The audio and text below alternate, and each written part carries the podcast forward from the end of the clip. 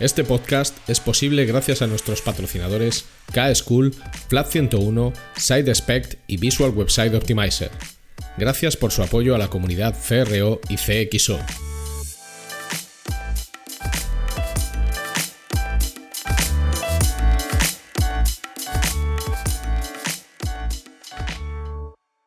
Mi nombre es Ricardo Tallar y estás escuchando CRO Café en español, el podcast de referencia en CRO y CXO, donde hablamos con profesionales digitales de todos los rincones del planeta sobre nuestro trabajo, con el objetivo de compartir, entretener y aprender.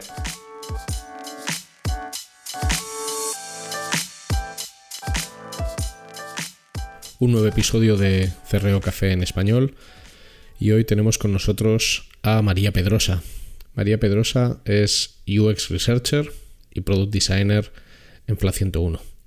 Y una parte muy importante de su trabajo, casi diría que la, que la más importante, es comprender y conocer las motivaciones de un usuario a la hora de hacer algo con un producto o con un servicio digital. Ya sabéis que los datos nos dicen muchas cosas y son importantes, son imprescindibles, son muy necesarios en una labor de optimización, pero en muchas ocasiones el contexto es más importante incluso. Y ahí es donde trabaja María, conociendo el contexto. Y con ella vamos a hablar de una de las técnicas más habituales de investigación cualitativa, que son las encuestas, y en concreto las encuestas online, porque hoy día, gracias a las aplicaciones que hay en el mercado, algunas tan sencillas como Google Forms y otras mucho más profesionales, podemos recoger opinión, podemos recoger experiencias de clientes que han empleado nuestros productos y nuestros servicios. A partir de ahí aprender, ponerlo en contexto con los datos de los que disponemos y a partir de ahí mejorar.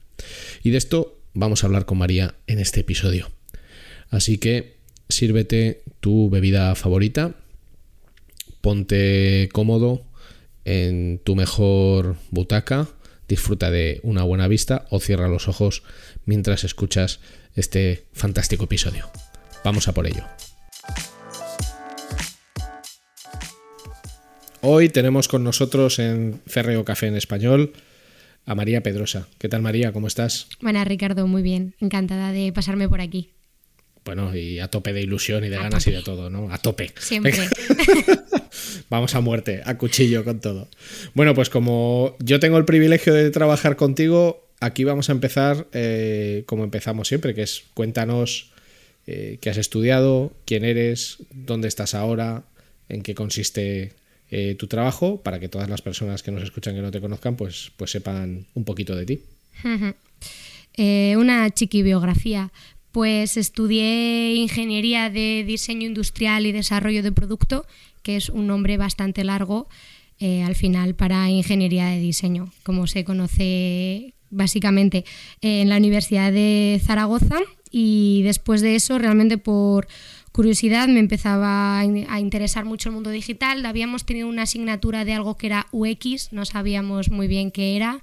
Y ahí buscando, buscando, buscando, acabé encontrando Flat y, entré en Flat 101, eh, aprendiendo poco a poco y al final especializándome en lo que hago ahora, que es UX Research.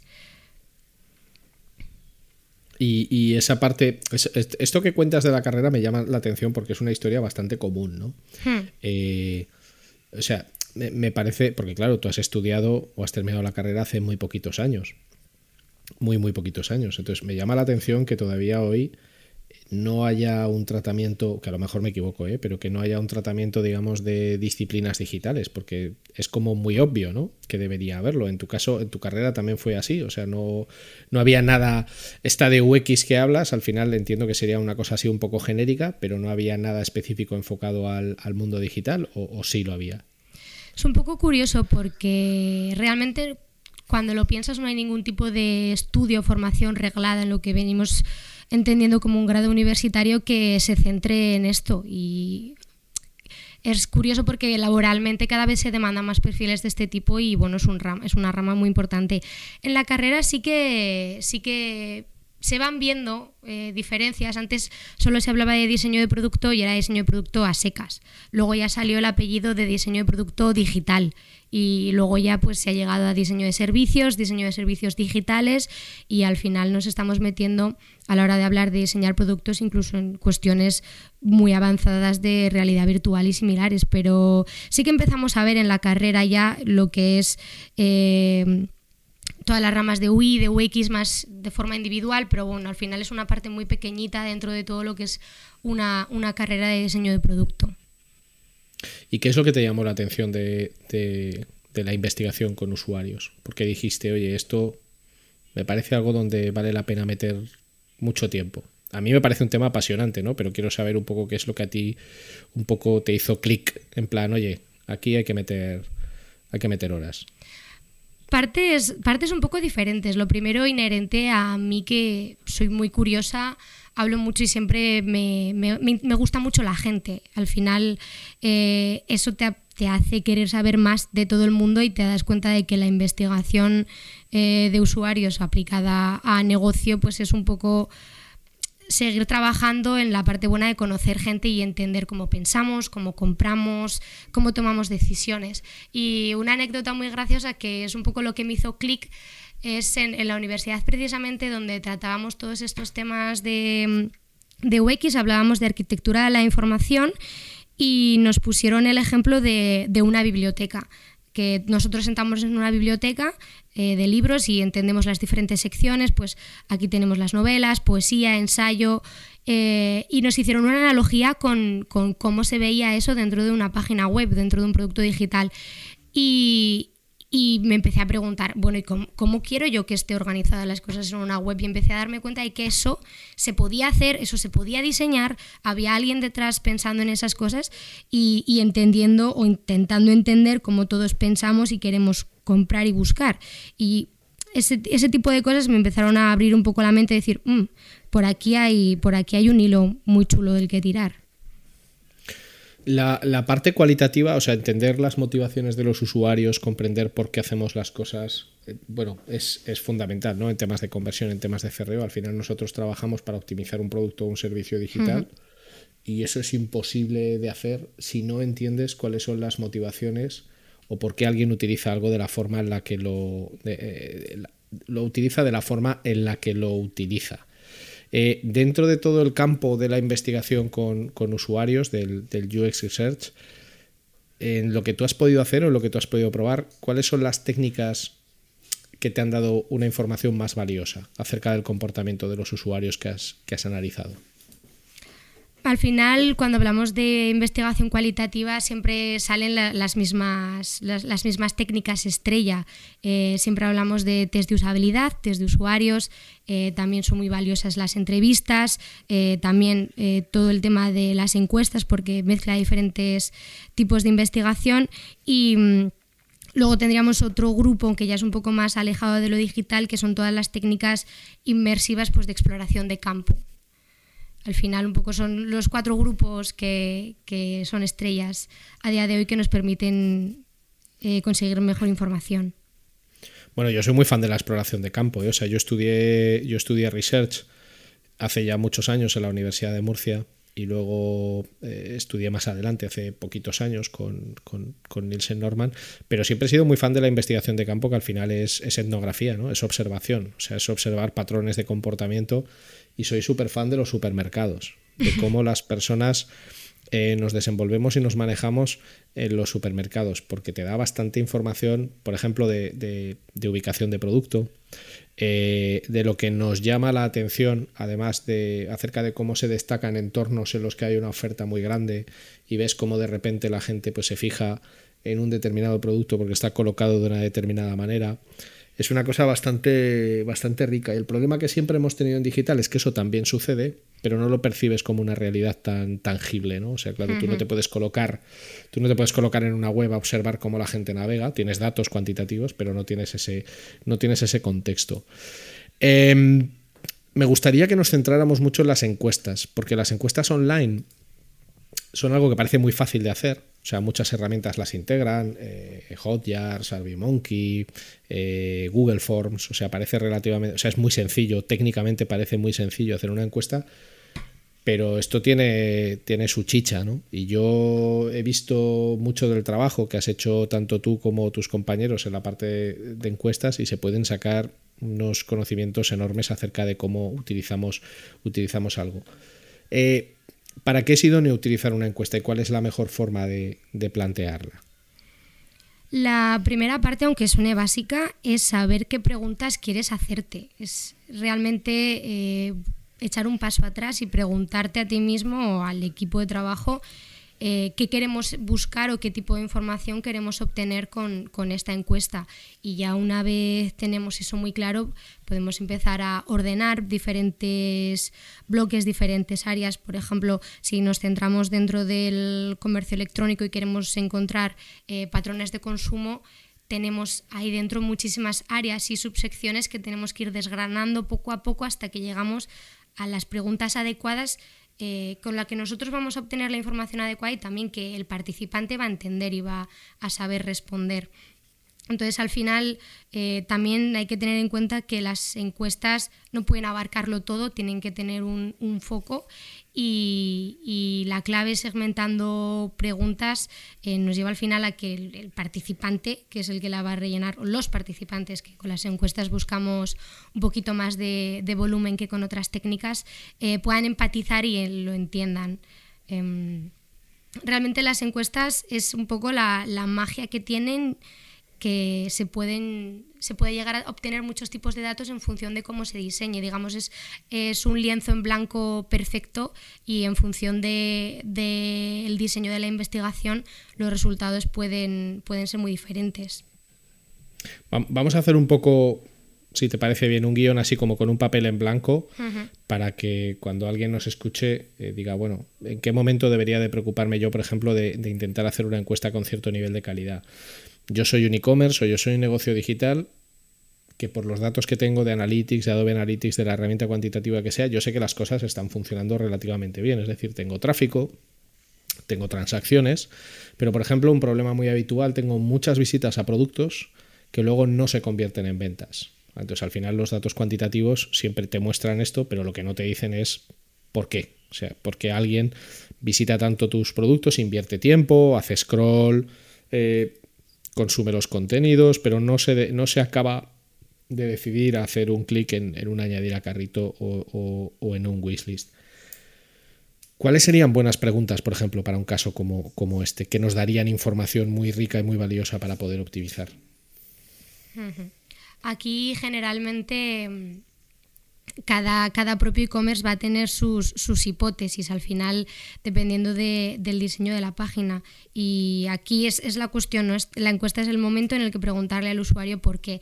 Tenemos diferentes tipos de preguntas. En este caso es muy valioso a nivel cualitativo las preguntas abiertas, en las que podemos recopilar información de, de cualquier tipo, analizando al final una opinión en crudo en crudo de los usuarios.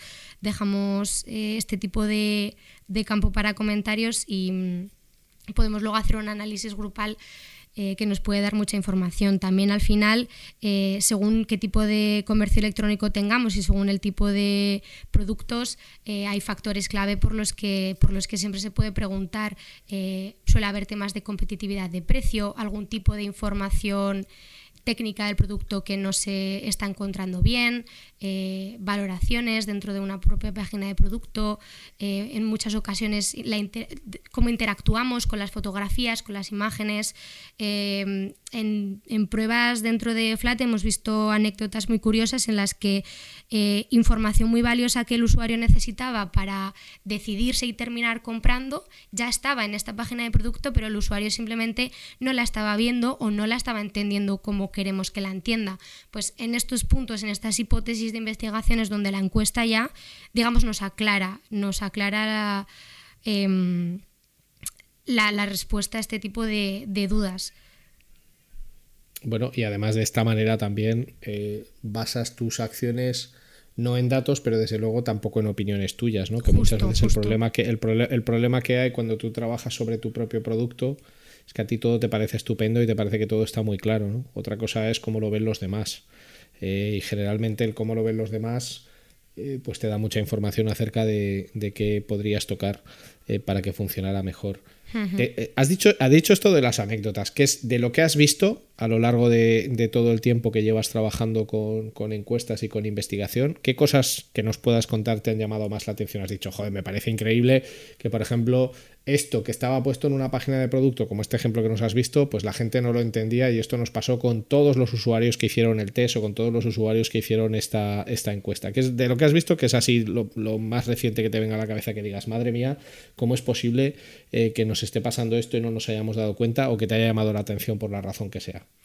Un ejemplo así muy grande y, llamativo son todos los temas de, al final de, mm, de, compras del Black Friday y estamos viendo un cambio en la evolución de cómo estamos comprando, que podemos hablar de chascarrillo en un bar, eh, pero ver los resultados ya en, en, las encuestas está siendo muy curioso porque al final eh, te ayuda a desmentir también muchas cosas que las muchas veces lo que has dicho sobre nuestros propios productos o sobre nuestro propio sector uno tiene mucha opinión pero la encuesta te baja a tierra. Eh, también hemos visto en el, en el estudio e-commerce de Flat 101 de, de este año, una de, de, unos resultados así muy llamativos de la encuesta, nos ha servido para desmentir eh, el mito que dice que al final em, si se compra más desde el móvil, si se compra más desde el ordenador, que muchas compras eh, en el móvil terminan en el ordenador y viceversa. Bueno, al final los datos aquí en este, en este caso, cuando vamos a una encuesta y cuando llegamos a, los datos reales, mm, vemos que aún así la mayoría de compras siguen siendo centralizadas en el móvil. Entonces esta excusa de eh, no diseñar tanto mobile first porque ya irá el usuario a comprar al ordenador eh, empieza a, cambiar un poco. Y, y bueno, paradigmas de este sentido que podemos ver en las encuestas para, cada situación cambia mucho también. Eh, un caso muy interesante fue dentro del, momento COVID, que hicimos eh, unos estudios bastante en profundidad sobre no solo cómo estábamos cambiando a nivel de compra, a nivel de hábitos, sino también cómo nos estábamos sintiendo a nivel humano, a nivel emocional.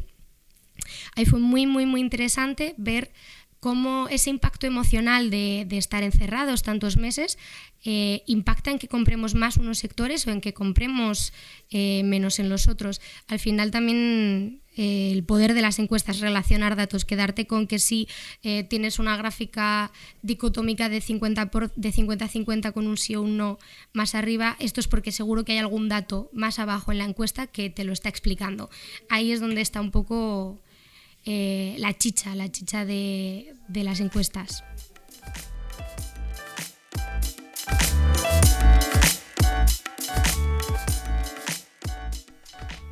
No te vayas, no te vayas, que solo es un anuncio y es muy corto.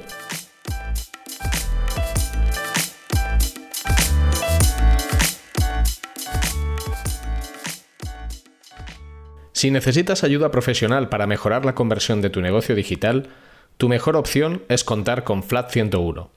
En Flat 101 somos especialistas en el diseño, desarrollo y optimización de servicios y productos digitales y podemos darte soporte en todas las áreas técnicas que intervienen en la conversión. Más de 15 años de experiencia profesional en más de 500 proyectos de conversión para multinacionales y startups a tu servicio, con el mejor equipo de profesionales CRO que vas a encontrar.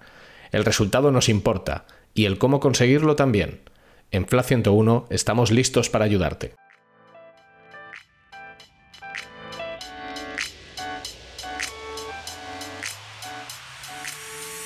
Hmm. El, claro, a mí el, problema que siempre tengo con las encuestas como usuario cuando las hago es que muchas veces las preguntas llevan cierto sesgo. Hmm.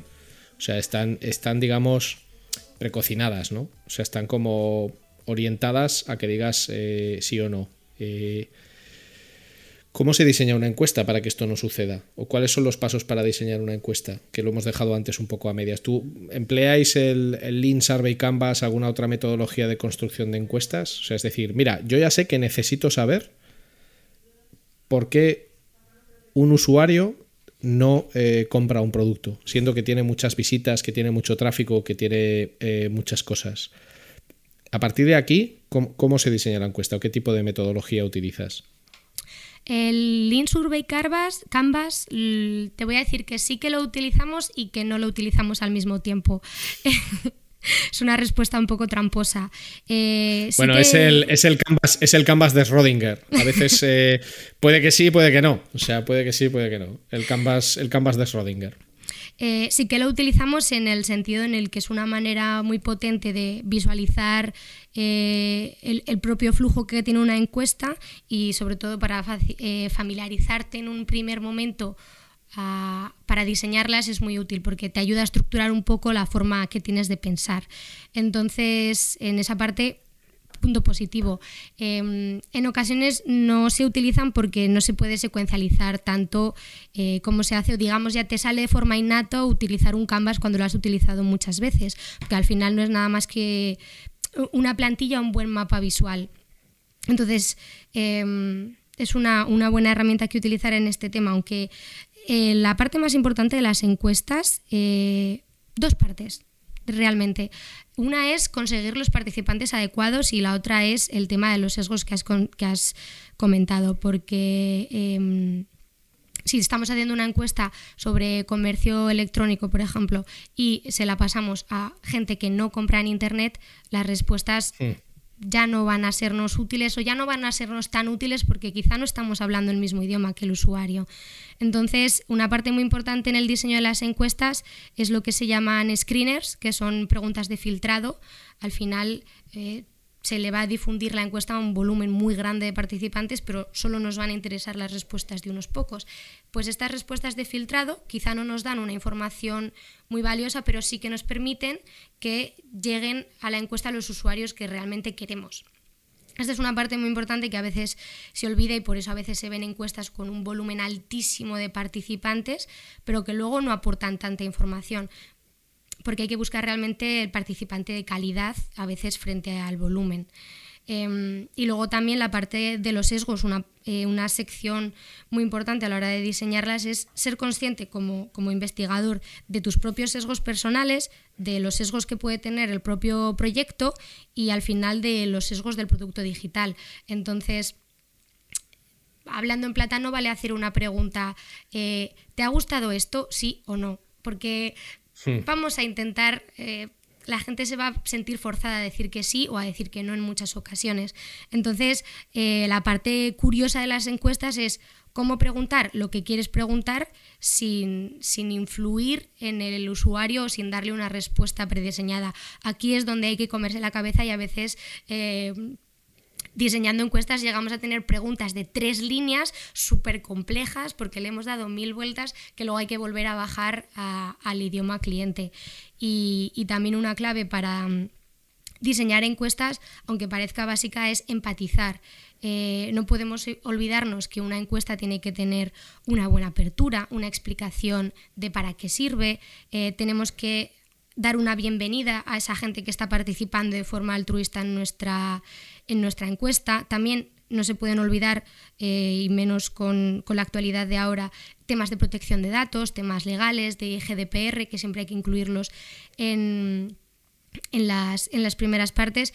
Y siguiendo este hilo de empatizar, em, aunque un usuario ya no continúe la encuesta, se caiga a mitad o simplemente la termine, eh, hay que agradecer la participación y al final hablar el mismo idioma. ¿no? es lo mismo diseñar una encuesta para em, un grupo de personas entre 25 y 30 años que diseñarla para un grupo entre 70 y 80 años, porque vamos a preguntar las cosas de diferente manera y vamos a dar eh, otro tipo de lenguaje. Esto al final, aunque suene todo muy, muy ambiguo, es, la magia del cualitativo y es en lo que hay que realmente eh, invertir horas al hacer encuestas y otro tipo de estudios así. Aquí, aquí hay un riesgo, ¿no? Porque al final, misma encuesta o mismas preguntas enfocadas de forma diferente pueden dar resultados totalmente distintos. Totalmente, sí, sí. Por eso, mm, al mismo tiempo, eso es una ventaja y una desventaja, porque una misma encuesta eh, la podemos utilizar en el tiempo, podemos iterar eh, los resultados sobre esa encuesta y ver cómo evolucionan los resultados. como si midiéramos un, un, KPI en, en, analítica, una, por ejemplo, las encuestas sobre el estado emocional del COVID las hicimos justo al principio de la pandemia, eh, a mitad del confinamiento y al final del confinamiento. Y ahí puedes ver cómo unas mismas preguntas tienen resultados totalmente diferentes por el contexto, que es lo importante y lo que se está analizando. Hay una parte que a mí me parece crítica y además muy difícil para muchas personas que se inician en esto, que es el reclutamiento, ¿no? el conseguir usuarios para participar en la, en la encuesta. Por un lado, por una cuestión de volumen. O sea, evidentemente es muy divertido, ¿no? Por ejemplo, cuando ves en los típicos anuncios de la tele, esto lo recomiendan 9 de cada 10, ponga usted aquí la profesión que quiera y te fijas en la letra pequeñita abajo y te pone que esto se le ha preguntado a 43 profesionales, que dices, hombre, pues 43 profesionales igual no son representativos de un sector entero, ¿no? Con miles de profesionales de lo que sea, ¿no? Dentistas, electricistas, lo que sea. Eh, hay, dos temas. Uno es el volumen y otra es la cualificación. O sea, lo que has dicho tú, antes. Claro, yo me acuerdo, por ejemplo, eh, una investigación que hicimos hace unos años para un banco en el que determinados productos del banco no podías hacer esas encuestas o ese cualitativo con todos los usuarios porque su nivel de complejidad hacía que fueran necesarios usuarios que tenían cierto nivel de conocimientos financieros. Entonces, eh, como bien has dicho tú, había unas preguntas filtro eh, pues para, filtrar usuarios que eran válidos. Eh, ¿Cómo podemos conseguir usuarios para, para hacer una encuesta? O sea, yo soy un pequeño e-commerce o soy una pyme. Evidentemente un sitio grande que tenga recursos siempre va a poder tirar o de panelistas o, de, o, de, o va a tener muchos recursos. Pero alguien que quiere empezar o que tiene un tamaño mediano, ¿cómo podemos conseguir usuarios eh, para nuestras encuestas? Depende mucho del contexto de cada uno, pero al final las redes sociales eh, son un buen aliado en, este tema. Aunque seamos una pyme pequeña o un comercio que no tenga tanto volumen, ya no tienen que ser las redes del propio comercio, sino las, las personales, tanto como investigador, directivo, cualquier otro tipo de rol. Em, el, mítico Friends and Family, eh, compartiéndolo, compartiendo por redes sociales, eh, aunque tengamos em, poco volumen de seguidores o, poco nivel de engagement. Em, si perdemos un poco de tiempo en crear una buena invitación a la encuesta y en potenciar un poquito el, factor viralizador, em, desde lo más básico hasta una difusión por WhatsApp, hasta alguna estrategia de, de, de pago de anuncio promocional en redes sociales, eh, por importes pequeños podemos llegar a volúmenes muy grandes. En este caso, plataformas como Facebook, plataformas como Instagram nos pueden ayudar a, difundir este tipo de, información o, bueno, mismamente LinkedIn. Nosotros en Flat 101 es una plataforma que utilizamos mucho cuando especialmente queremos llegar a un, a un público más especializado como el que, como el que nos sigue en redes sociales. Em, siempre es una, parte considerable del volumen de respuestas que conseguimos. Y al final, que no se nos olvide la importancia del factor humano. Invitemos a la gente, eh, Friends and Family y redes sociales son los puntos clave que todos podemos tener al alcance de la mano y por casi cero euros o muy poquita inversión podemos llegar a, unos volúmenes estadísticos eh, con los que ya podamos trabajar en un análisis. En cuanto, en cuanto a herramientas, tú de todo lo que has utilizado, aparte de que haya muchas en el mercado que a lo mejor no has utilizado pero conoces, eh, ¿cuáles son para ti eh, las más adecuadas para empezar, las más profesionales? ¿Cómo está el universo de herramientas en esto? ¿Con qué, con qué sueles trabajar o cuáles son tus recomendaciones eh, desde el punto de vista de, de las herramientas que utilizamos para la realización de encuestas? La más cómoda y accesible para todo el mundo, sea cual sea nuestro, nuestro tamaño e importancia, acaba siendo Google Forms, porque es una plataforma gratuita que tiene em, un acceso libre, solamente hace falta una cuenta de Google, a día de hoy eh, casi todos tenemos, y, permite unas, unas opciones bastante potentes a la hora de em, diseñar las preguntas y luego el análisis y la generación de, las gráficas. Luego ya si nos movemos a, planes un poco más profesionales, eh, destacan a día de hoy tanto Typeform como SurveyMonkey. Son un poco las, las dos, los dos softwares más punteros porque permiten ya capas de personalización visual, capas de análisis un poco más complejos e incluso eh, SurveyMonkey a día de hoy está incluyendo la generación de dashboards con los resultados de las encuestas. Entonces, aunque haya muchas plataformas a nivel profesional, estas dos son las que están un poco incluyendo funcionalidades nuevas que no podemos tener en otras. Hmm. Em, alguien que nunca ha trabajado el dato cualitativo, una empresa, un negocio digital, eh, eh, de cualquier tipo, que solo se ha enfocado en analytics y en su propio conocimiento, ¿qué le dirías para que se decida a meterse en el mundo del cualitativo? Yo creo que, yo creo, esto es una opinión personal mía, ¿no? A ver cómo lo ves tú, pero yo creo que muchas empresas eh, no quieren meterse en el mundo cualitativo por dos razones. La primera, porque implica pensar mucho lo que has dicho tú. O sea, al final tienes que tener muy claro qué quieres preguntar, para qué lo quieres preguntar, qué vas a conseguir con esa información. Y luego tienen la idea, eh, errónea bajo mi punto de vista, de que esto cuesta mucho dinero. O sea, que al final hacer un estudio cualitativo pues me va a costar un pastón. ¿no? O sea, y me va a costar tiempo, eso sí o sí, pero que además me va a costar eh, mucho dinero.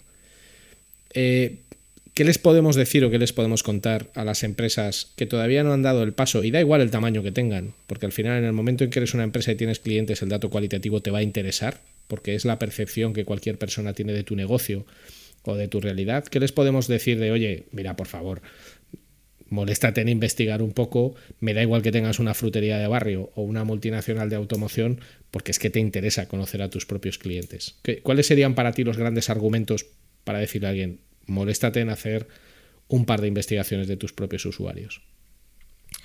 Mm, al igual que antes em, en el negocio más tradicional contábamos con el cara a cara y en la frutería le podías decir, eh, Puri, ¿qué tal están mis frutas? O como soy caro, eh, eso era muy fácil en el, en el cara a cara. Eh, puede ser igual de fácil hacerlo, hacerlo de forma online.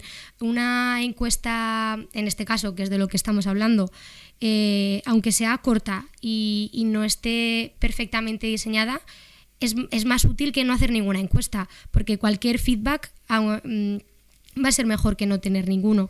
Eh, ¿Qué hay que hacer para empezar en este mundo?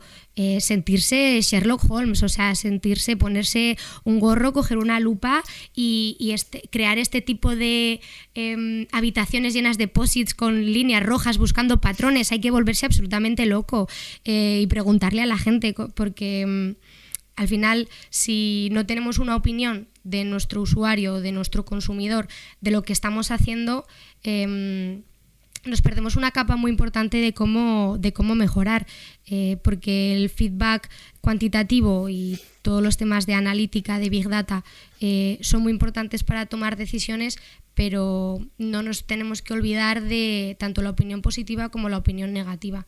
También a veces creo que cuando hablamos de, de feedback o de investigación cualitativa, em, tenemos una idea de que solo vamos a obtener cosas negativas, de que solo son puntos de mejora o, opiniones de crítica, pero muchísimas veces también el feedback cualitativo es positivo. También eh, los clientes comentan qué estás haciendo bien, eh, cómo puedes mejorar y qué líneas también seguir potenciando dentro de tu negocio o de tu manera de hacer las cosas. Y eso al final es muy importante y no se nos tiene que olvidar que no solamente tenemos con la parte cualitativa que coger la crítica o el feedback más negativo, sino que también recopilar eh, por el buen camino que estamos yendo y, seguir por ahí.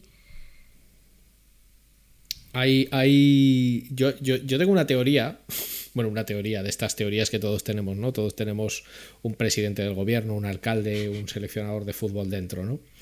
Eh, yo creo que, no sé qué pensabas tú, pero a mí me da la sensación de que muchas empresas o muchos profesionales no hacen encuestas porque tienen miedo a escuchar las respuestas. Sí, yo con mi, con mi parte de Sherlock Holmes interna eh, también es algo que se ve muchas veces, escuchar o prever la crítica puede ser duro, mm, pero al final, eh, también pensando en metodologías ágiles, es mejor detectar un, fallo a tiempo cuando corregirlo todavía no es tan caro a cuando ya llevamos 10 años viviendo con el mismo fallo y no podemos volver atrás. Entonces, aunque pueda dar miedo eh, buscar la opinión negativa, la opinión negativa eh, es un motor para, para seguir actualizándonos y, y, al final darle al, al cliente la experiencia que, que, se merece o que espera de nosotros. Yo es que creo que también es un tema mucho de mentalidad. O sea, yo creo que nosotros estamos habituados a trabajar en un entorno en el que es habitual recibir opinión y recibir feedback y lo utilizas como un motor de cambio, como una palanca de mejora, pero hay sectores, hay personas, hay profesionales que esto lo viven de otra manera muy diferente. Y ahí hay un reto en atreverte a preguntar. O sea, mucha gente no pregunta porque no quiere saber la respuesta. porque no, porque dice, a ver si me va a decir algo malo. Entonces, claro, como a ver si me va a decir algo malo, pues cojo y no pregunto, ¿no? Lo que yo, lo que yo también creo es que es verdad que puede haber respuestas duras, pero es lo que has dicho tú, a veces también recoges feedback muy interesante. O sea, nosotros mismos eh, en FLA 101 hacemos una encuesta a nuestros propios clientes. Y, aunque sabes que es la oportunidad que muchos de ellos tienen para, pues para decirte lo que piensan de tu servicio y de ti como profesional, te aseguro que el 99% del feedback que recibes es maravilloso. Y esto es algo muy positivo porque el feedback maravilloso te confirma con quién estás trabajando bien y cuáles son las líneas que debes mantener y el feedback no tan maravilloso te enseña dónde tienes un punto de mejora. Porque si te miras el ombligo permanentemente, pues siempre vas a ser la más guapa, la más lista, la más alta y la más bonita de la clase, ¿no? Entonces viene bien.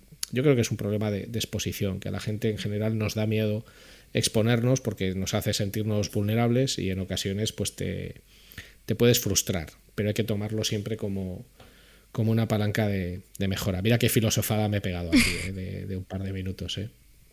Más chula. No sé si estás de acuerdo tú con esto, ¿no? Eh, es una filosofada, pero es muy importante. Al final, el, el que te digan cómo mejorar eh, puede, ser, puede ser complicado, pero bueno, es un, es un primer paso para avanzar. Y también hay que tener en cuenta que hay que perderle el miedo a la opinión del cliente porque generalmente es una opinión. Tampoco tiene que ser una verdad a ciencia cierta lo que esté diciendo un cliente, porque puede haber una persona que haya tenido una mala experiencia en concreto por un contexto eh, muy particular, se haya levantado ese día con el pie izquierdo, estuviera lloviendo muchísimo y tu tienda le haya parecido lo peor del universo, pero eso tampoco es una, una verdad universal. Entonces, bueno, también la parte cualitativa sigue siendo una opinión, luego hay que contrastarla con el mundo real. Eh, y esa parte también es interesante. Ahora es el momento de una pequeña promo.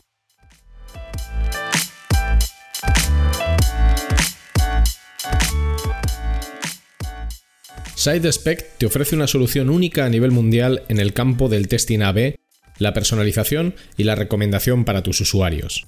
SideSpect funciona de forma server-side, sin necesidad de scripts de ningún tipo, lo que garantiza un rendimiento óptimo. La solución de SideSpect elimina retrasos y la posibilidad de cualquier efecto flickering. Y esta aproximación también garantiza que la actual y las futuras reglas de seguridad de cualquier navegador como ITP y ETP no impactarán en tus experimentos. Para más información, visita sitespect.com.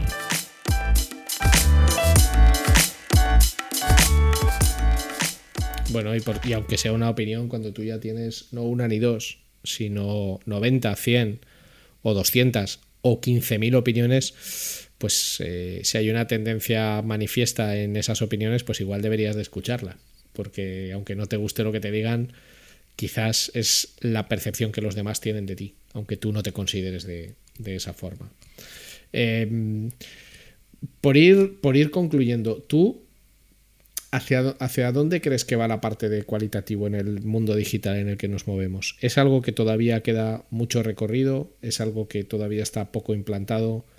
¿Es algo en lo que todavía tenemos eh, mucho margen de, de mejora y que se debería hacer más y mejor? ¿O estamos bien como estamos? Queda recorrido, eh, aunque ya vamos por un buen camino. Em, queda recorrido en el sentido quizá un poco filosófico, eh, te diría, más que técnico. Eh, técnicamente em, tenemos a nuestra disposición equipos y, personal muy cualificado para, para mm, estar en esta sección, solo que por temas de, como los que hemos hablado de no querer escuchar a veces al cliente, eh, perdemos, perdemos el foco, perdemos oportunidades. Y al final queda camino con el cualitativo porque desde la parte más cuantitativa, ver un buen número, ver una buena métrica, eh, a todo el mundo le gusta. Al final, si comparas un 3,2 y un 3,3, ves muy fácil si estás mejorando o si estás empeorando y, y, esa parte a nivel, digamos, más de negocio acaba siendo jugosa porque Mm, muchas veces desde, desde, el punto de vista de trabajar en, investigación eh, nos preguntan, ¿y cómo puedo medir esto? Bueno, al final la parte cualitativa se mide, pero no de la manera en la que estamos acostumbrados en, otras disciplinas. Entonces es un doble reto, es un reto por parte de, los investigadores y por parte del sector en, acercarnos a lo que, lo que se va a entender si hace falta una métrica tendremos que hablar el mismo idioma. Y también es un reto por parte de, mm, los clientes o de la gente que reciba este, esta información cualitativa de entender que a veces hay que buscar un poquito más allá de, ese número o de, esa cifra, que también hay valor de negocio en, no en una opinión, pero lo que has dicho, en 15.000 opiniones. Em, entonces en ese camino sí que, sí que nos queda, nos queda por recorrer. A nivel filosófico de las propias organizaciones, ver el valor también en, entender al usuario. Y al final esto ya también es una filosofada, pero la, parte digital eh, estamos día a día compitiendo con, con, el Big Data y con volúmenes de información de compraventa de datos que son enormes y que a nivel a niveles muy altos de información Em, llegará un momento en el que una inteligencia artificial sepa más que nosotros, pero a nivel cualitativo una inteligencia artificial nunca te va a saber hacer una entrevista eh, en condiciones. Entonces ahí también es donde tenemos el, valor humano y esta empatía en el, en el, negocio y en la toma de decisiones que no se nos puede, no se nos puede olvidar. Pues me queda claro clarinete, totalmente. Desde luego el cualitativo vamos, yo afirmo sin lugar a dudas que tiene un valor de negocio muy alto, a veces muy superior al cuantitativo. A veces los datos, el problema que tienen es que establecen una tiranía, la tiranía del dato. O sea, hago esto porque el dato me dice esto. Y muchas veces nos olvidamos del contexto. Y el contexto suele ser mucho más relevante que el dato en sí. Y ahí es donde el cualitativo tiene una parte muy importante que decir. Oye, por concluir, me gustaría pedirte un par de cosas. La primera es que nos cuentes eh, una experiencia vital que tú consideres que todo el mundo debería vivir para ser mejor, ¿vale? Como profesional, como persona, como, como ente o, lo que tú quieras, ¿no? Hay gente que ha contado aquí unas cosas eh, loquísimas y otras cosas muy normales, ¿no? Y, hay un invitado que, por ejemplo, contó que una experiencia que él le recomendaba a todo el mundo era arruinarse. O sea, eh, el hecho de no tener un clavo eh, hacía que todo lo relativizaras mucho, ¿no? Y, luego recursos profesionales, ¿no? ¿Qué cosas, qué lecturas, qué podcast eh, o qué cosas te han enseñado a ti a ser eh, mejor profesional en este campo? Esas dos, esas dos patatas calientes te, te pongo encima de la mesa. Hmm. La de la experiencia vital es complicada. Yo de momento no me quiero arruinar, pero entiendo que pueda tener un, valor espiritual muy fuerte. Eh, no queremos, no. queremos ruinar, no queremos ruinar ni miserias, por favor. Si vienen, pues que vengan, pero, pero no las queremos. Em, yo soy bastante hippie y bastante punky al mismo tiempo, aunque a veces suene incoherente. Entonces, eh, lo más básico es experiencias profundas de meditación eh, viajando solo. Creo que es algo que la gente generalmente no hace porque tenemos miedo en la sociedad a estar solos, pero mm, creo que es un momento en el que descubres cosas nuevas de ti y descubres cosas nuevas del mundo que no te habías planteado. Eh, no hace falta irse una semana a Kuala Lumpur a hacer algo raro. Te puedes ir mm, dos días a Burgos y estar perfectamente, pero hacer algún viaje solo em, creo que nos enseña mucho de muchas cosas. Em, eso está al alcance de todo el mundo y un poco más fácil que arruinarse. Hombre, si es a, Burgos, si es a Burgos, sí. Kuala Lumpur lo veo un poco, un poco más complicado. Yo no me he ido sola a Kuala Lumpur, pero a Burgos, bueno, a Burgos tampoco, pero no me importaría. no me importaría. Y luego herramientas profesionales. Aunque suene muy moñas, eh, mis compañeros y la gente. Eh, porque yo he aprendido mucho más hablando no solo con, profesionales de mi propia área, sino de otras áreas diversas, hablando con ellos, preguntándoles cosas. Eh, porque de, esas personas es de las que yo he sacado los recursos, que luego he leído pues, determinado post en Medium, determinado blog, y, em, y luego también creo que son muy enriquecedoras las, las experiencias eh, grupales, con esto me refiero a nivel cualitativo, a nivel de diseño de servicios y de experiencia de usuario, a todo lo que son jams, a todo lo que son retos de diseño, eh, fines de semana colectivos, todo este tipo de eh, formaciones y retos express te acaban enseñando mucho también para ponerte las pilas. Y luego libros, te diría que miles de millones, aunque soy malísima con los nombres y no recuerdo ninguno a nivel cualitativo que, me haya cambiado la vida, aparte de, no es broma, Sherlock Holmes. O sea, Sherlock Holmes es muy interesante para que te interese fijarte en, en, las cuestiones. Que esa persona guiña con un ojo y se le levanta la otra ceja. Bueno, eso tiene algún sentido. Eso es muy importante. Bueno, ya sabes lo que, lo que decía, no recuerdo, creo que era Baudelaire, el, el, diablo está en los detalles y Dios también. Efectivamente. Entonces, al final los detalles acaban significando eh, mucho, mucho, mucho. Pues eh, un placer, María. Muchísimas gracias por, por, tu tiempo y por estar aquí. Espero que hayas estado medianamente a gusto. A gustísimo. Eh, más a gusto que una cesta de gaticos al lado de un radiador. Ay. Eh, sí, qué imagen, ¿verdad? Eh, yo, tengo mis, propias teorías sobre cómo se hacen esas fotos en las que hay mascotas puestas en cestas, pero no las voy a decir, eh, luego te las digo cuando no estemos grabando. Pero bueno, en fin, son truculentas. Oye, un placer tenerte, espero, espero que podamos volver a contar contigo en futuros episodios para conocer más en detalle cualquier otro tema de investigación cualitativa. Y muchísimas gracias por tu tiempo. Gracias por dejarme, por dejarme pasarme por aquí a, comentar un, rato esto y, a seguir con Cerreo Café, que ya llevamos unos cuantos episodios y eh, persona fiel a su escucha. Te lo agradezco. Bueno, un abrazo muy fuerte, disfruta un montón de todo, lo que está llegando y lo que está por llegar y a seguir optimizando. Un abrazo, hasta luego. Hasta luego.